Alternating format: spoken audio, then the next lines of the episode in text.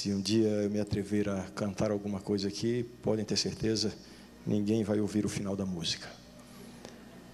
É, antes de abrir a Bíblia, semana passada eu mencionei aqui uma, algo, algo particular, algo pessoal, é, de que alguns dias antes é, eu e minha esposa estávamos celebrando 20 anos de casados.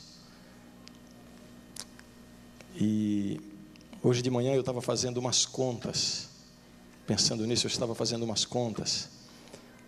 Primeira vez que eu cheguei a uma igreja na qualidade de pastor da igreja. Primeira vez que eu fui à igreja como pastor daquela igreja. Era uma quarta-feira, eu não conhecia a igreja, nunca tinha ido lá, recém-formado, ninguém me conhecia e poucos haviam sequer aprendido o nome do novo pastor que tinha sido anunciado pela associação que ali chegaria. Isso na cidade de Guarulhos. E eu fui aquela quarta-feira, fui sozinho para a igreja, cheguei mais cedo, fiquei ali cumprimentando as pessoas que chegavam, eu todo é, assim uniformizado de pastor, é, meu primeiro dia de pastor. E interessante, as pessoas iam chegando e eu as cumprimentava na expectativa de que logo percebessem que, que eu era o pastor, mas notei certa indiferença, sim, bastante carinho, mas certa indiferença com o fato de eu ser o novo pastor. Me cumprimentavam, davam as boas-vindas e entravam rapidamente. Bem, passado algum tempo, depois que já havíamos desenvolvido alguma amizade, enfim, já tínhamos conhecimento da igreja, algumas adolescentes da igreja comentaram com a Mara: Mara, o dia que o pastor chegou na igreja, que nós chegamos lá e o vimos, nós sabíamos que iríamos receber o novo pastor, naquela noite, mas quando olhamos para ele, pensamos assim: nossa, esse filho do novo pastor é metido, vem de terra em plena quarta-feira. E daí ficou explicada a certa indiferença, me cumprimentavam à porta e entravam rapidamente para ver se viam o pastor que ia, que ia chegar. Bem, irmãos, isso foi exatamente no dia 12 de fevereiro de 1992. Amanhã fará 20 anos. É, e eu estou contando isso para expressar publicamente, juntamente com a Mara e a minha família, o nosso louvor e gratidão a Deus por esses 20 anos de ministério.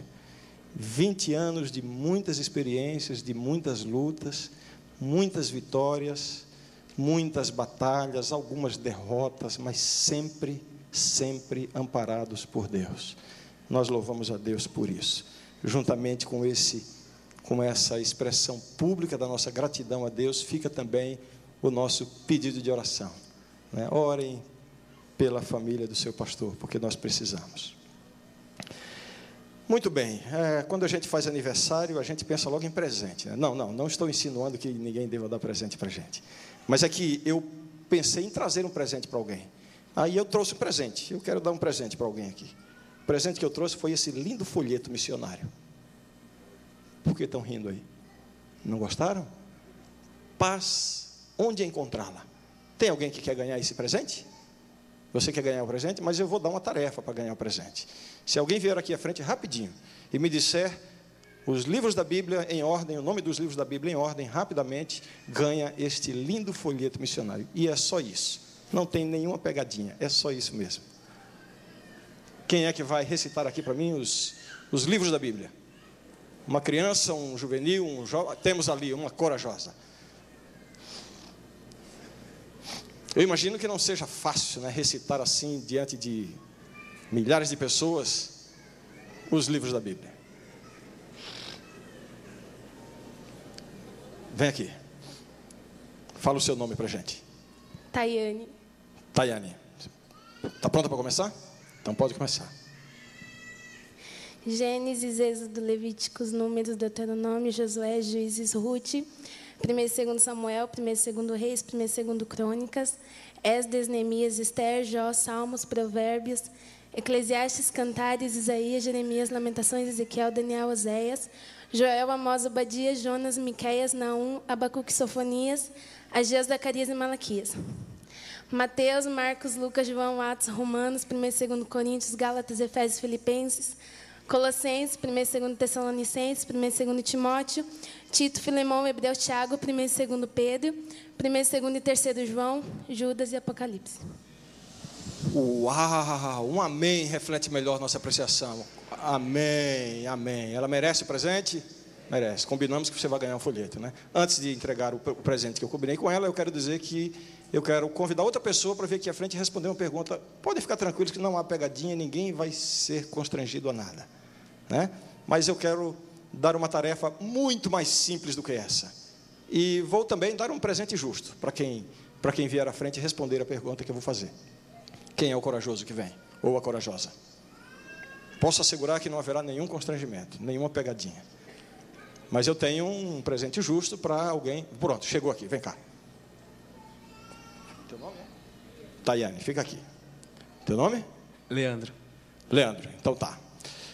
A pergunta que eu tenho para fazer a você é a seguinte: quantos livros há na Bíblia que foram recitados por ela? 66. Ninguém vai dizer um amém também? Amém. Ah, mas. É, então agora eu vou dar os presentes que eu prometi. Tá? Deixa eu pegar o outro.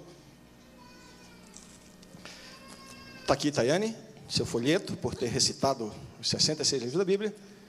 E teu nome é? Leandro. Está aqui um lindo CD, por ter dito quantos livros a Bíblia tem. Abre o CD.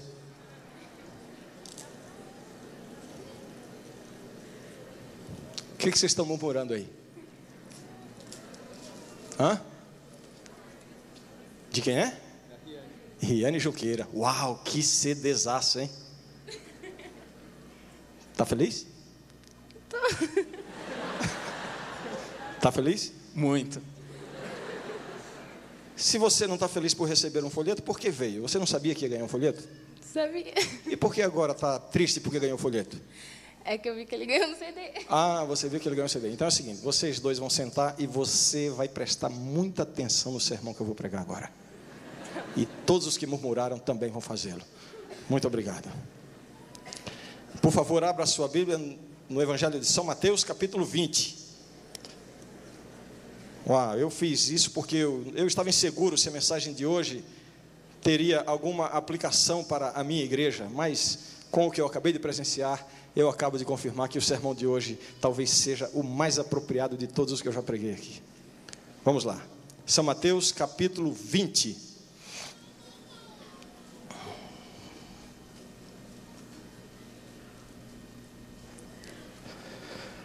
Todos encontraram? Você que nos acompanha também pela internet, está convidado a acompanhar na sua Bíblia, ou se estiver sem a Bíblia, acompanhar atentamente a leitura. Jesus diz o seguinte: é, esse, esse texto que nós vamos ler é uma parábola tradicionalmente chamada de a parábola, parábola dos trabalhadores na vinha. Diz assim: porque o reino dos céus é semelhante a um dono de casa, ou, segundo outra versão, a um proprietário que saiu de madrugada para assalariar trabalhadores para a sua vinha. E, tendo ajustado com os trabalhadores a um denário por dia, mandou-os para a vinha. Saindo pela terceira hora, viu na praça outros que estavam desocupados e disse-lhes: Ide vós também para a vinha, e vos darei o que for justo. Eles foram.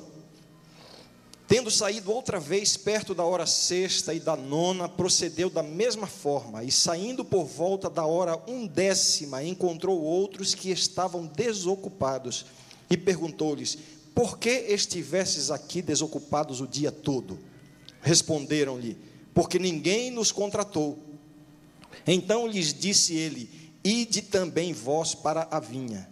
Ao cair da tarde, Disse o senhor da vinha ao seu administrador: chama os trabalhadores e paga-lhes o salário, começando pelos últimos, indo até aos primeiros. Vindo os da hora undécima, recebeu cada um deles um denário.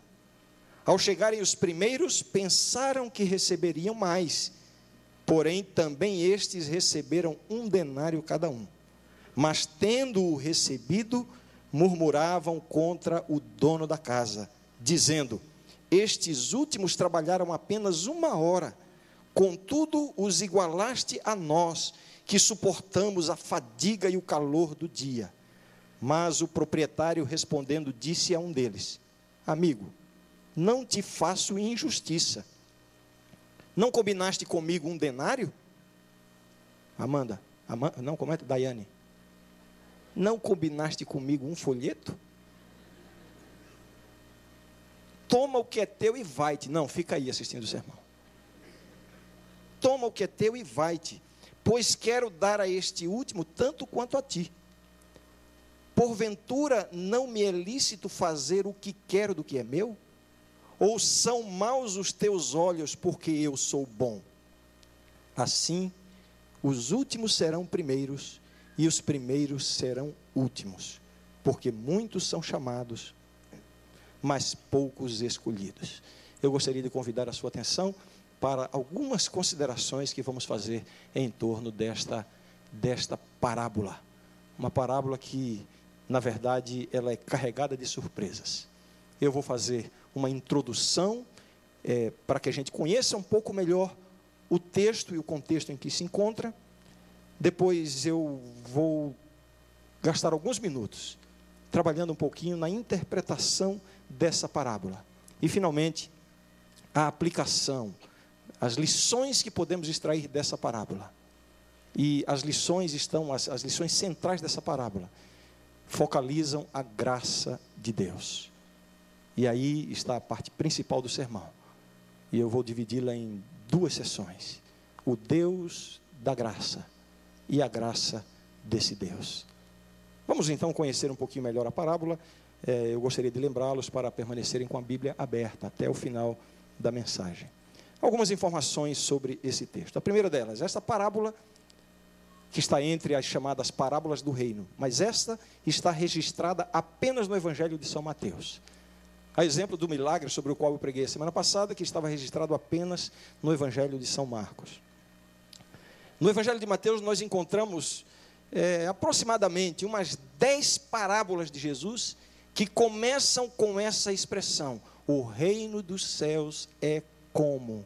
E então Jesus conta uma história, uma ilustração para nos fazer entender aspectos, nos dar, nos dar vislumbres, nos apresentar facetas do reino de Deus.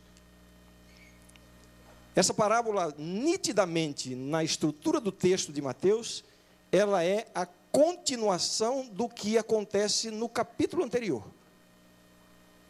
Alguns estudiosos até defendem a ideia de que não deveria haver aí uma divisão de capítulos. Vocês sabem, evidentemente, que a divisão de capítulos é, foi um procedimento posterior à composição da Bíblia. A divisão não faz parte da orientação inspirada de, por Deus. Né? E alguns é, insistem que não deveria haver uma, uma divisão de capítulos, porque a parábola, na verdade, vejam como é que ela começa. Porque ou pois ela está explicando algo que acaba de ser relatado. E quando nós vamos ver, eu gostaria de convidá-los para olhar um pouquinho acima, a partir do verso 27 do capítulo 19, para que a gente entenda bem por que Jesus proferiu esta parábola. Então lhe falou Pedro, isso logo após aquela história do jovem rico que Jesus eh, finalizou dizendo: Vai, vende tudo que tens, dá aos, aos pobres, vem e segue-me. Verso 27 do capítulo 19. Então lhe falou Pedro: Eis que nós tudo deixamos e te seguimos. Que será, pois, de nós?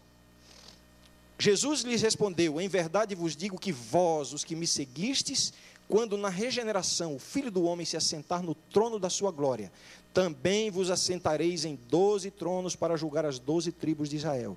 E todo aquele que tiver deixado casas, ou irmãos, ou irmãs, ou pai, ou mãe, ou mulher, ou filhos, ou campos, por causa do meu nome, receberá muitas vezes mais e herdará a vida eterna. Porém, muitos primeiros serão últimos, e os últimos primeiros, porque o reino dos céus é semelhante. E você vê que a parábola continua e termina com uma repetição com uma, uma repetição invertida do que é dito no final do capítulo 19. O final do capítulo 19, verso 30 diz: Porque muitos primeiros serão últimos, e os últimos primeiros. Capítulo 16, capítulo 20, verso 16, é dito assim: os últimos serão primeiros e os primeiros serão últimos. Percebam que está invertido. Mas é uma forma que Jesus usa para enfatizar este ponto central da parábola. É, outro aspecto interessante do texto é que, quando nós damos uma olhada no texto sem muita dificuldade, percebemos que ele está dividido em três, três blocos ou três sessões. A primeira delas, quando conta a contratação, o proprietário que vai e contrata os trabalhadores em diversos horários, versos, versos 1 a 7. Depois, o pagamento aos trabalhadores, versos 8 a 12. E, finalmente, a discussão que há ali por causa da reclamação dos primeiros, em relação ao que receberam os últimos, dos versos 13 a 16. Apenas mais um, um comentário introdutório. É, como eu já falei rapidamente, é, durante essa semana e as últimas horas, os últimos dias, eu fui tendo algumas surpresas com esse texto. Então eu coloquei assim: a parábola das surpresas. A parábola das, das surpresas. Alguns elementos aqui são surpreendentes. Vou citar pelo menos alguns deles, os que eu percebi de maneira mais clara. A primeira surpresa dessa história é o fato de o proprietário ir pessoalmente contratar os trabalhadores. Essa não era uma prática comum. O proprietário mandava o empregado contratar trabalhadores para a vinha. Mas este daqui, surpreendentemente, vai pessoalmente. Outra grande surpresa dessa história é o fato de esse proprietário ir de forma repetida contratar trabalhadores. E a maior surpresa, ele foi na última hora da jornada de trabalho. A jornada de trabalho, nesse contexto da época e cultura, ia das seis da manhã às seis da tarde. Então ele vai às seis da manhã, contrata um grupo, vai às nove, vai ao meio-dia, vai às três da tarde, e aí ele vai às cinco da tarde, a um décima hora. Isso é surpreendente. Não parece que ele está tão preocupado quanto, com a vinha quanto está com os próprios trabalhadores. Outra surpresa que contraria o procedimento é, é, comum da época Hora, na hora do pagamento, ele pede para que se pague primeiro, primeiramente, os últimos que chegaram e finalmente os primeiros. Se ele tivesse começado a pagar os primeiros, teria evitado toda aquela confusão, não? Teria pagado a, a, a, um denário conforme havia sido contratado aos primeiros, eles iriam embora e então o pagamento dos outros não traria nenhum, nenhuma reclamação. Mas surpreendentemente, e justamente para ressaltar alguma coisa, sobre a qual nós vamos comentar. Ele começa o pagamento pelos últimos. Mais surpresas na parábola. E agora as surpresas não de nós que a, que a lemos, mas as surpresas que claramente se nota, se notam naqueles trabalhadores ao receberem o seu pagamento. E agora imagine um pouquinho comigo. Né? A, a, Fabiana contou a história que ela passou na sua infância com os seus irmãos, né? E, e foi surpreendente, e, e a, a, história dela ilustrou muito bem as surpresas tidas ali. A primeira surpresa dos últimos trabalhadores que trabalharam apenas uma hora, eles não sabiam quanto iam, ia receber, porque o proprietário havia combinado um denário apenas com o primeiro grupo, com os demais ele disse: Vos darei um pagamento justo, mas não disse quanto seria. Um denário era o pagamento justo por um dia de trabalho, era o que se esperava. Então, aqueles que trabalharam apenas uma hora, ou três horas, ou seis horas, esperavam um, um, um pagamento relativo ao tempo.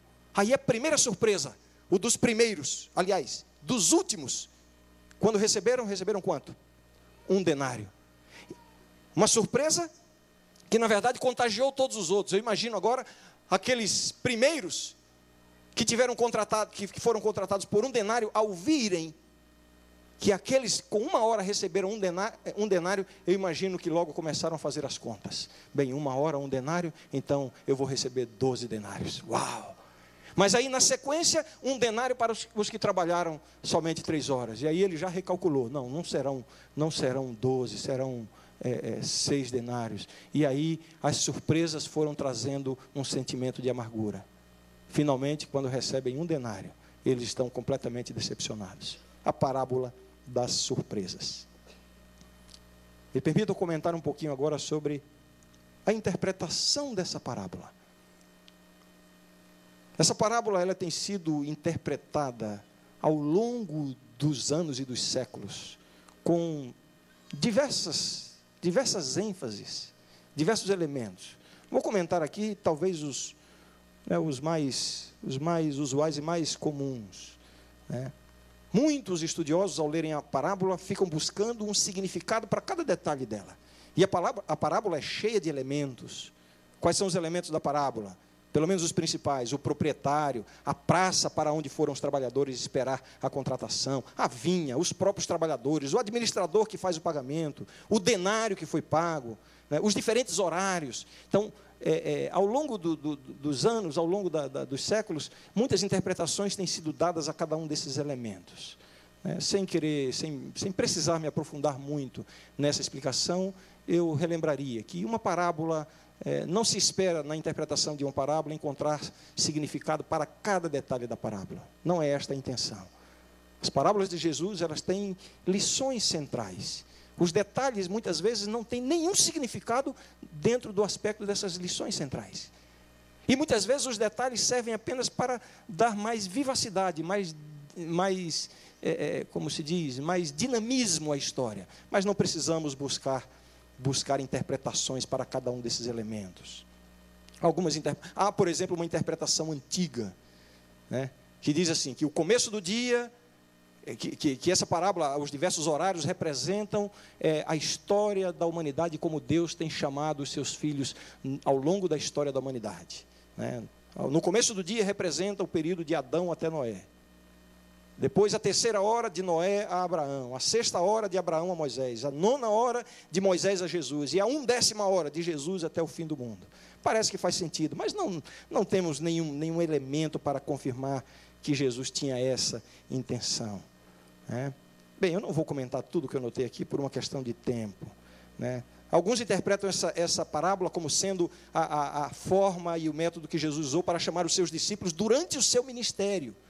Os primeiros que foram chamados se aplicam aos seus discípulos. Os últimos que foram chamados seriam os publicanos e pecadores. Né? Outros interpretam essa parábola é, é, representando os diversos períodos com, com as fases da vida do ser humano, né? os que foram chamados na infância, os que foram chamados na sua adolescência, na juventude, na maturidade, na, na, na velhice, enfim. Né? Outros interpretam como sendo cristãos com diferentes graus de compromisso e fidelidade a Deus. Alguns interpretam o denário que foi pago como representando a salvação.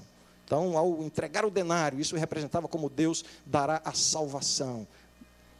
Isso, na verdade, contraria até o centro, a, a, a, lição central da parábola, porque a salvação não pode ser obtida pelo trabalho, pelo esforço humano. Bem, é, eu quis comentar isso apenas para que nós vamos nos familiarizando com, com o texto e também com as diversas inter, interpretações. Na verdade, buscando interpretar a parábola, nós encontramos alguns elementos que podemos interpretar com segurança. Esse sim, sem precisar buscar é, é, é, nos excedermos nos simbolismos. Né? Mas alguns elementos seguros na interpretação. O primeiro deles, o proprietário, claramente representa Deus. A vinha representa Israel. Isso é muito claro, especialmente em Isaías e também Isaías 5 e também em um texto de, de Jeremias né? a vinha do Senhor, Israel, e por extensão a igreja, a vinha do Senhor. Né? Os primeiros que foram chamados né, representa claramente o, a nação judaica, os judeus, com quem Deus firmou um concerto. Por isso que apenas os primeiros, apenas com os primeiros, o, o proprietário estabelece um contrato: vos pagarei um denário. Com os outros, ele, ele chama na base da promessa: vos pagarei o que for justo. Mas com os primeiros foi feito um contrato, um concerto, representa muito bem a nação judaica. E os últimos representam os gentios, a igreja cristã, aqueles que foram chamados depois da nação judaica. Quais são as lições? Ou qual é o foco central desta parábola, a parábola dos trabalhadores na vinha? O foco central, nitidamente, é uma revelação, uma explanação, uma elucidação a respeito da graça de Deus. Ao contrário do que aparenta numa leitura superficial, de que A salvação vem como pagamento pelo trabalho. Uma leitura não precisa nem ser muito detida, já nos revela claramente que Jesus está ressaltando exatamente o contrário. A salvação, a entrada no reino de Deus, só é possível mediante a graça, não é conquistada pelo trabalho. O pagamento dado àqueles trabalhadores não tem nenhuma relação com o tempo ou o desempenho deles. Tanto é que uns trabalharam 12 horas, outros 9, outros 6, outros 3 e outros uma hora. E receberam o mesmo pagamento. O pagamento não está relacionado nem com o tempo, nem com o desempenho. E sim com a soberana vontade daquele que faz o pagamento. E aí vem o elemento, a graça de Deus. Não é por merecimento. E para falar na graça de Deus, agora sim eu divido esse tema em dois blocos. Quando dei a última olhada hoje pela manhã no sermão, eu concluí que não estou trazendo, pelo menos creio, não estou trazendo nenhuma novidade. Eu quero apenas relembrar a minha igreja esta verdade central do Evangelho. E quero convidar a sua inteira atenção para relembrarmos esses aspectos da graça.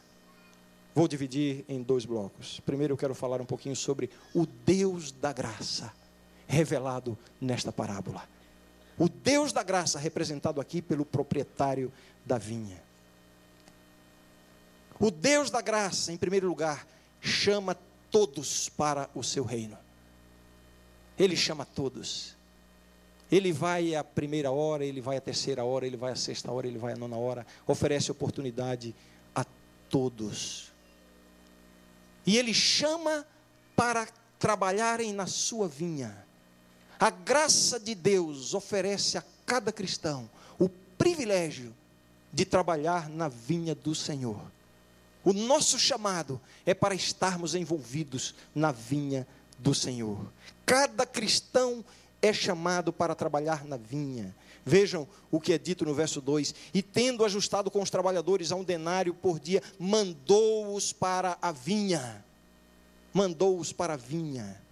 O galardão é para os que estão trabalhando na vinha e não para os que estão ociosos na praça. Ele foi buscá-los na praça para que trabalhassem na vinha. E na sequência das, das idas à praça, ele encontra diversos grupos que estão ali ociosos e ele os chama para saírem da ociosidade. Eu não preciso explicar muito todos, to, todas as nuances de significados que, que este fato tem. Este é o Deus da graça que chama todos para o seu reino e quer envolver todos em sua vinha. O pagamento não é conquistado pelo trabalho e sim pela generosidade do proprietário, mas só recebe o pagamento quem esteve trabalhando na vinha. Vejam, nós temos uma parte a desempenhar, a desempenhar sim na vida cristã. Nós temos que ter muito cuidado com essa cultura evangélica de aceita Jesus e Jesus fez tudo por mim, ele fez tudo que precisava ser feito para que eu tenha acesso à salvação. Mas isso não significa que eu vou viver uma vida de ociosidade na minha experiência cristã. Estar envolvido na vinha do Senhor, não para conquistar a salvação, o denário pago não tem relação nenhuma com o tempo ou com o desempenho, é com a graça. Mas nós temos uma parte a desempenhar e muitas vezes uma parte dura. Não existe essa coisa de vida cristã vitoriosa sem muito esforço.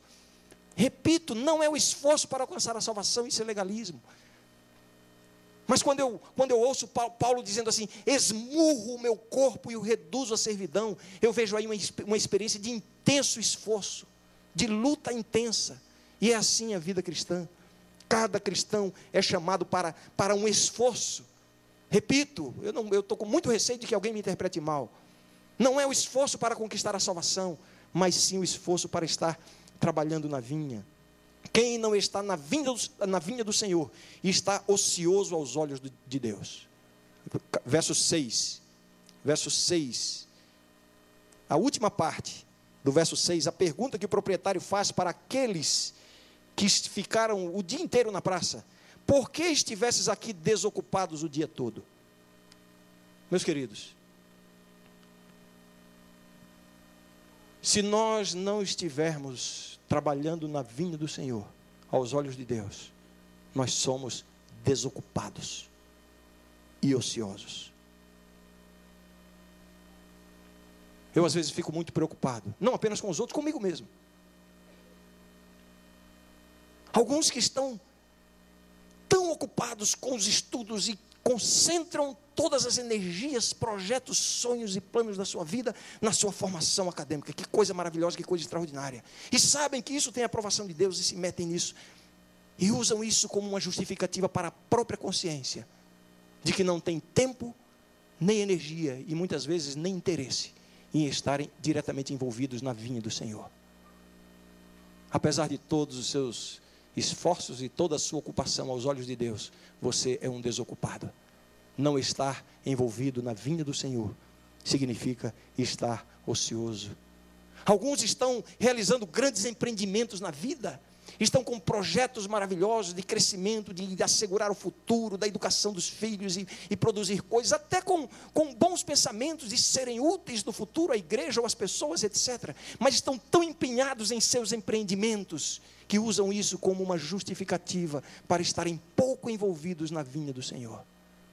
Aos olhos de Deus, apesar de todos os seus empreendimentos, todos os seus esforços e toda a sua ocupação, aos olhos de Deus você está desocupado, você é um ocioso.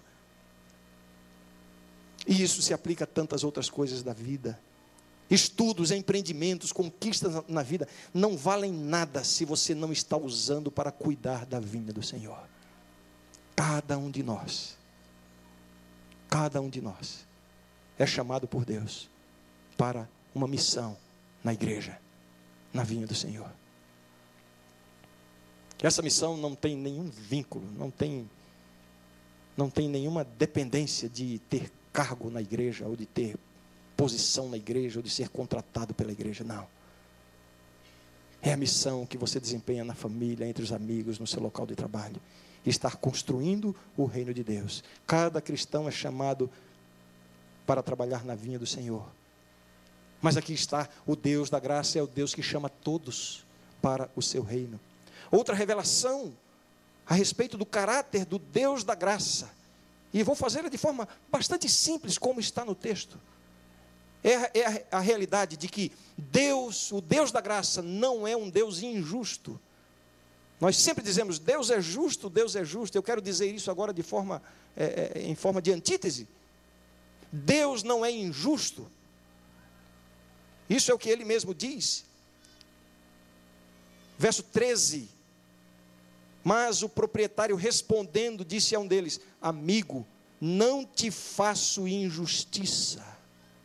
Não te faço injustiça. Da, Diana, como é o nome da menina que ganhou o folheto?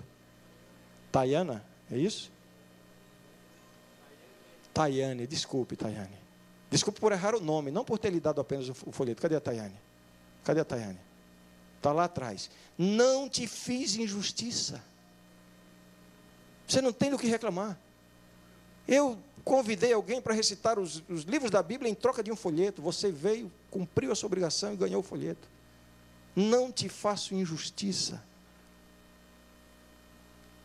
E quando ela olha para o Bruno, eita, nós, é hoje.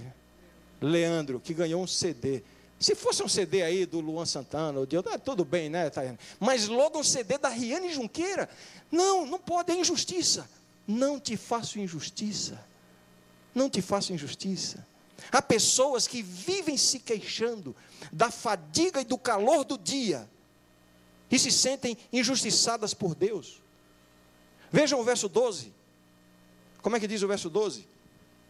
Dizendo, os trabalhadores, aqueles primeiros, dizendo: Estes últimos trabalharam apenas uma hora, contudo os igualaste a nós. Vejam que eles não dizem assim, nos igualaste a eles. Não, os igualaste a nós, ou seja, nós somos melhores, nós fizemos mais, nós merecemos mais, e eles foram igualados a nós.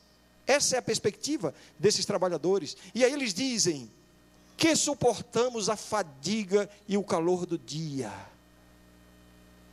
Há pessoas que vivem se queixando da fadiga e do calor do dia. Mas a vida é assim mesmo. E o proprietário responde com três argumentos. Mas argumentos assim, para fechar a boca dos reclamões. Os argumentos estão, não vou ler, vou apenas mencionar, versos 13 a 15. Nos versos 13 a 15, os três argumentos usados pelo proprietário. O que, é que vocês estão reclamando? O contrato foi cumprido. Eu fiz um contrato com vocês. Trabalhar o dia inteiro em troca de um denário. Cumpri o contrato. Então não há injustiça. O outro argumento, eu faço o que eu quero com o que é meu. Leia o texto e você vai ver isso. O proprietário está dizendo isso. De quem são os denários? São meus? Então eu faço o que eu quero. E na sequência, o terceiro argumento. Vocês têm o olho mau porque eu sou bom? O olho representa aqui a cobiça, a inveja. Porque eu sou bom? Os três argumentos: o contrato foi cumprido, faço o que quero com o que é meu, e eu sou bom, sou generoso. E vocês vão achar ruim porque eu sou bom e generoso? Amigo, não te faço injustiça. E eu queria lembrar para vocês: a vida é assim mesmo. Uns têm sombra e água fresca, enquanto outros enfrentam fadiga e sol quente. Mas isso não significa injustiça da parte de Deus. Alguns, para se manterem aqui nessa escola, enfrentam fadiga e o sol quente. Eu me lembro um pouco da minha própria história, quando estudei teologia ali no IAE São Paulo, hoje o NASP São Paulo.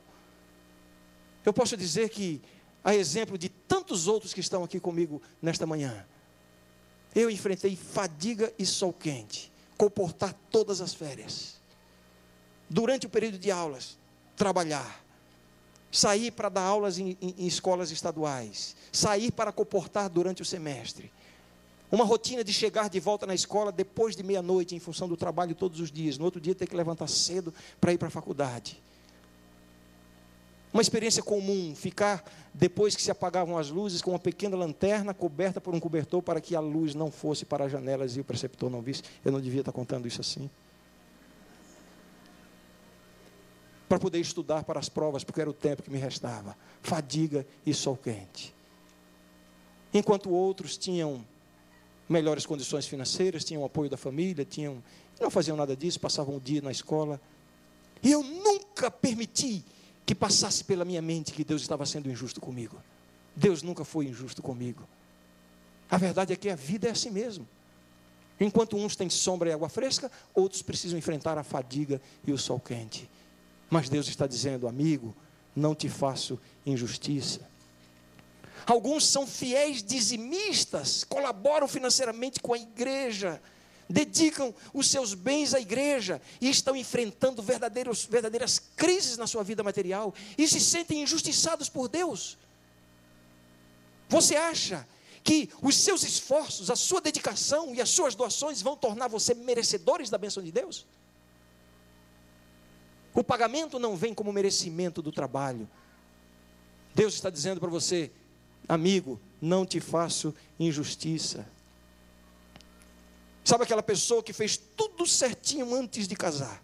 Seguiu todos os conselhos, esperou o tempo adequado, observou, atendeu, fez tudo direitinho, casou e hoje o casamento está um desastre. Está traindo todas as melhores, as melhores e as piores expectativas. E agora diz: Senhor, por que comigo? Eu fiz tudo certo. E tem a tendência de olhar para outros. Olha, aquela minha amiga, o jeito que ela vivia quando era solteira, agora veja que família maravilhosa ela tem. Olha aquele meu amigo. A vida é assim mesmo.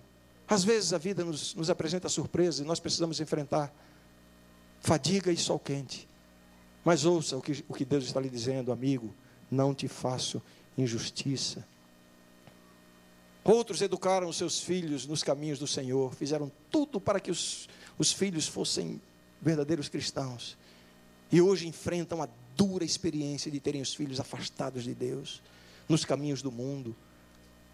O primeiro sentimento é de culpa. Onde foi que eu errei? Ah, Senhor, onde está a promessa? Ensina a criança no caminho. Isso não é uma promessa, isso é um provérbio. O provérbio apresenta um princípio. O primeiro sentimento é de culpa. E muitos se queixam: Senhor, isso é uma injustiça. Onde estão os meus filhos? A vida é assim mesmo. Alguns vivem na sombra e água fresca, outros precisam enfrentar o sol e a fadiga. Mas Deus está lhe dizendo, amigo, não te faço injustiça. Isso não é injustiça da parte de Deus.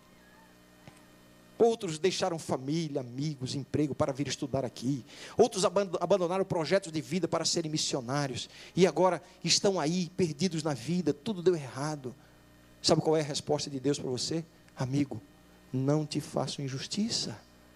Os seus esforços, a sua dedicação.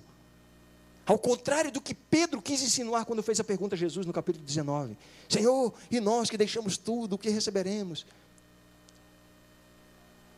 Os nossos esforços, o nosso desprendimento não nos torna nenhum milímetro mais merecedores das bênçãos de Deus, porque elas são resultado unicamente da graça. E é por isso que Deus, que Deus diz, representado aqui pelo proprietário da, da parábola: Amigo, não te faço injustiça. Interessante é o tratamento que o proprietário dá a esses que estão reclamando de forma tão aguda. Ele os chama de amigo, ou o chama aquele que representa os outros, amigo. Qual é o primeiro pensamento que vem? E eu me senti tentado a fazer essa aplicação, mas depois continuando meu estudo na preparação do sermão, eu tive mais uma surpresa. Três vezes Jesus usa esse tratamento no Evangelho de Mateus, amigo. E em todas as três, a pessoa envolvida estava errada. Jesus está aqui usando palavras suaves para fazer uma severa repreensão. A terceira vez que ele usa foi exatamente para Judas, amigo. Palavras suaves. Aqui fica aqui até uma lição para a gente, né? Quando você tiver uma dura mensagem a dar, use palavras suaves, a exemplo de Jesus. Estou pensando aqui que eu acho que a minha esposa já percebeu isso na Bíblia. De vez em quando a Mara. De vez em quando não, raramente, né, Mara? Raramente. Mas quando ela diz assim, meu bem, precisamos conversar. Ah, eu já sei que vem bronca. Palavras suaves para uma dura mensagem. Esse é o Deus da graça. É o Deus da graça. É o Deus que chama todos para o seu reino, que quer todos envolvidos na sua vinha. É o Deus que não é injusto. E a respeito da graça desse Deus, além dos elementos que eu já mencionei aqui na primeira parte, evidentemente, ou talvez reforçando alguns deles. A graça de Deus revelada nessa parábola. Algumas informações tão tão óbvias, mas que é bom que as relembremos. A graça de Deus oferece muitas oportunidades ao pecador. O proprietário ele vai de manhã, traz os que estão ali disponíveis. Depois ele vai às nove, ele vai às seis primeiramente, depois às nove, ao meio-dia, constantemente indo lá para ver se tem mais alguém que precise de uma oportunidade para entrar no reino representado pela sua vinha. É a graça que oferece oportunidade. Eu queria dizer para algumas pessoas aqui que eu não sei quem são, mas elas saberão quem são. Se você está se permitindo o mais leve pensamento de que você já está além do alcance da graça, eu quero dizer para você que é o diabo que está colocando isso na sua mente. Você precisa de mais uma oportunidade, Deus está dando essa oportunidade até a última hora. Isso não não é uma justificativa para que você deixe a decisão para a última hora. Até porque nós não temos controle sobre, controle completo sobre a, a, a nossa decisão. A decisão ao lado de Deus, ela é tomada em resposta ao convite de Deus. E nós não temos controle sobre isso. Aceite o convite. E se você acha que foi muito longe, a graça ainda está acessível. Em decorrência disso, ou em continuação com isso, o, o, segundo aspecto da graça de Deus. O primeiro foi esse: oferece muitas oportunidades. O segundo, aceita os melhores e os piores. O proprietário vai cedo pela manhã, certamente ali estão os melhores trabalhadores, os que levantaram mais cedo, os mais responsáveis, os mais dedicados, os mais interessados, já estavam lá no início do dia. e ele o chama para a sua obra, para a sua vinha. Mas depois ele vai a hora um, um décima, ao final do dia. E aí tem alguns que não estavam nas horas anteriores. Talvez relapsos, negligências, ou mesmo negligentes, ou mesmo preguiçosos. Os piores. Talvez estivessem ali porque talvez não, o texto nos diz isso, porque eles perguntam: o que, é que vocês estão fazendo aqui desocupados o dia todo? E eles respondem: não houve ninguém que nos contratasse. Provavelmente eles eram visivelmente incapazes para a obra. E o proprietário desta vinha vai lá e o chama. Ele chama os melhores e chama também os piores. Ele pergunta apenas para os últimos o que estão fazendo, porque na verdade o proprietário quer ressaltar a negligência deles, porque eles não estavam lá no começo do dia. Alguns comentaristas dizem que eles estavam lá sim, mas recusaram o convite. Mas vendo no Espírito Profecia, Ellen White diz que eles não haviam recusado o convite, porque eles não estavam lá na hora certa. No mínimo eram negligentes, preguiçosos, mas até a esses o Senhor convida. E em muitas fases da minha vida, Digo mais, na maior parte da minha vida, tenho me sentido entre esses piores, mais incapazes, mais ineptos para, para o reino de Deus. Às vezes tomado de quase desespero. Mas como é bom quando eu lembro que Deus tem um lugar para mim na sua vinha, no seu reino. Ele tem um lugar para os piores. Nós queremos sempre os melhores. Quando eu era criança, nós íamos jogar futebol. Isso acontece até hoje, não somente quando era criança. Para o ímpar, para escolher o time. A gente sempre começa escolhendo do, dos melhores. Quem ganha para o ímpar, escolhe o melhor da fila. Né? Na minha adolescência e juventude, eu quase sempre estava entre os primeiros. Quase sempre não, sempre estava modesta parte, não me levem a mal. Quando eu estiver entre os últimos, aí eu, eu eu, eu, como é, eu penduro a chuteira. Mas nós queremos os melhores. No entanto, esse proprietário representando Deus, ele escolhe os melhores e os piores igualmente. De acordo com a minha experiência de, de jogador de, de futebol, de, de, peladeiro né, na infância, eu diria: Deus chama até o dono da bola. E quem joga futebol aqui sabe o que significa isso. Para quem não sabe, eu vou dar uma rápida explicação o dono da bola, ele é dono da bola, porque ele sabe que se ele não for dono da bola, ele não vai ser escolhido por ninguém. Ele chega com a bola e diz: só joga se eu for escolhido, pois Deus escolhe até o dono da bola. Qual é a sua condição aos olhos de Deus? Você se sente pecador, você se sente, você está vivendo uma vida depravada, você está poluído, você está manchado pelo pecado. A graça de Deus está convidando você. Ele escolhe os melhores e os piores igualmente. Um terceiro aspecto da graça de Deus, desta maravilhosa graça, amazing grace. Ela é motivada pelo amor de Deus e não pelos méritos humanos. Isso, essa informação está recorrente aqui em minha, em minha mensagem. A graça é motivada pelo amor de Deus. Ele dá um denário para todos. Isso aqui, nós não podemos querer aplicar isso, de que na, na vida eterna todos vão ter o mesmo galardão. Não, não, é, não é essa a mensagem da parábola. Mas o ponto central é que todos igualmente terão acesso à salvação quando aceitam a graça de Deus em sua vida. Não importa qual seja o tempo que você tem dedicado ou qual, qual tenha sido a sua performance na vida cristã. Eu olho para, principalmente para esse lado aqui da minha igreja e vejo aqueles que foram contratados na primeira hora. Ah, quantos aí estão? Uma vida inteira de dedicação ao Senhor. Mas eu vejo tantos e olhando para mim mesmo, nem tanto para mim, mas para tantos outros que têm sido chamados tardiamente, que têm dedicado pouco tempo, são recém-convertidos, receberão igualmente a entrada no reino. Porque a base, o critério é o amor de Deus. Não depende do tempo ou do desempenho. O critério da graça é a necessidade do pecador. Esse é o critério da graça. Deus oferece a salvação não a quem merece, Deus oferece a salvação a quem precisa. E por este critério, todos nós estamos no mesmo patamar.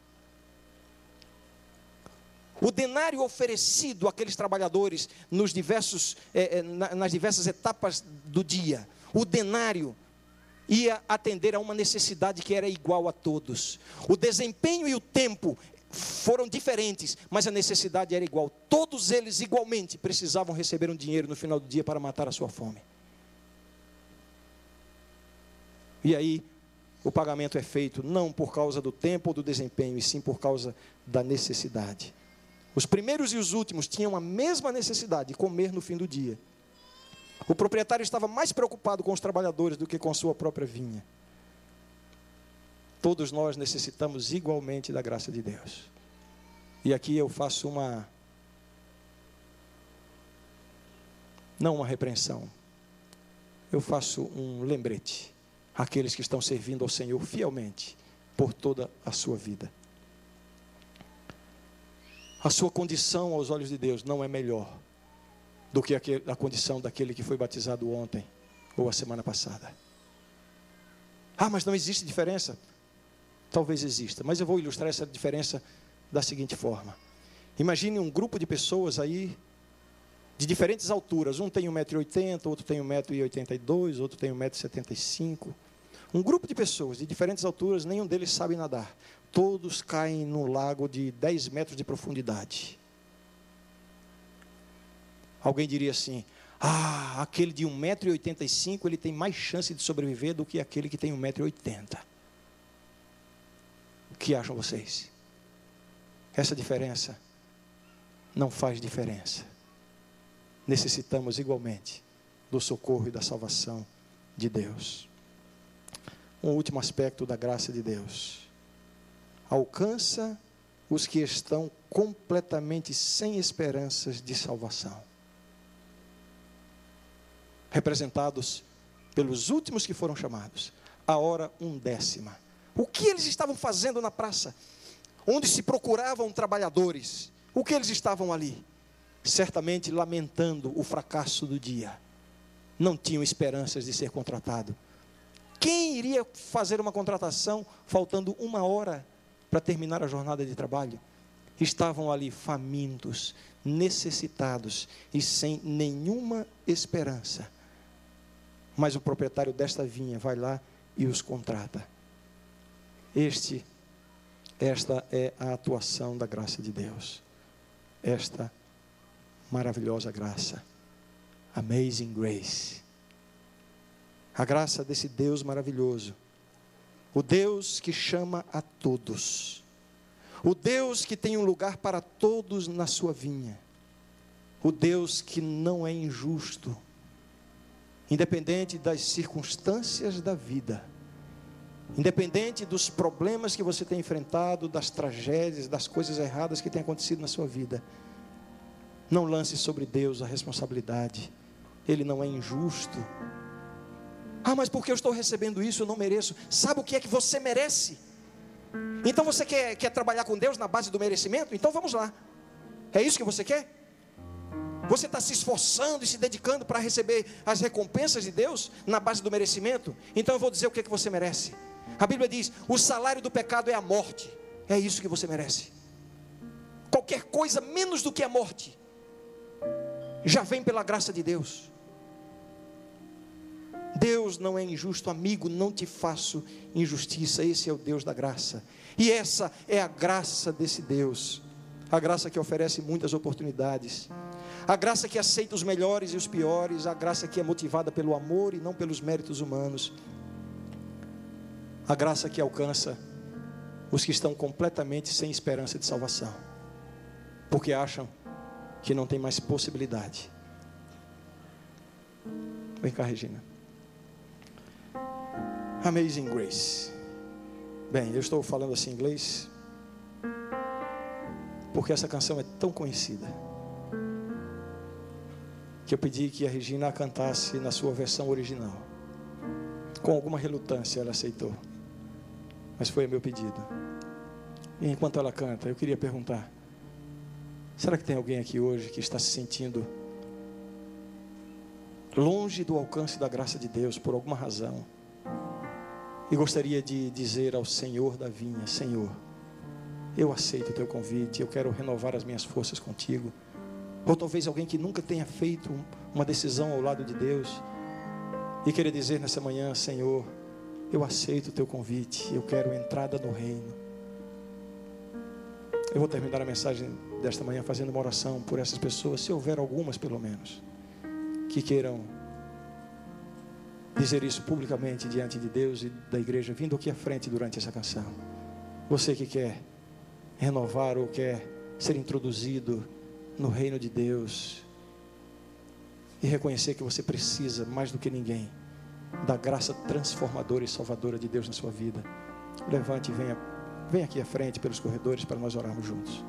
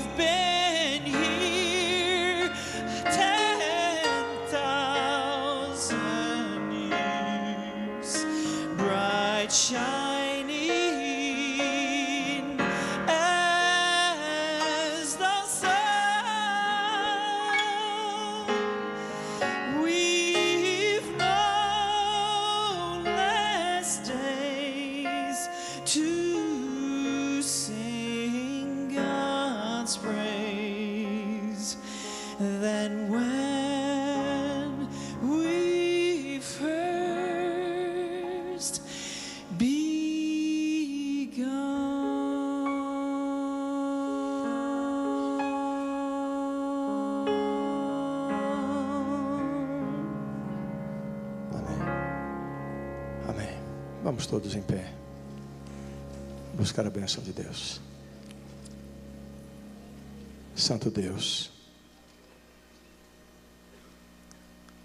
Somos completamente indignos, Senhor, e merecedores de qualquer bênção, de qualquer favor das tuas mãos.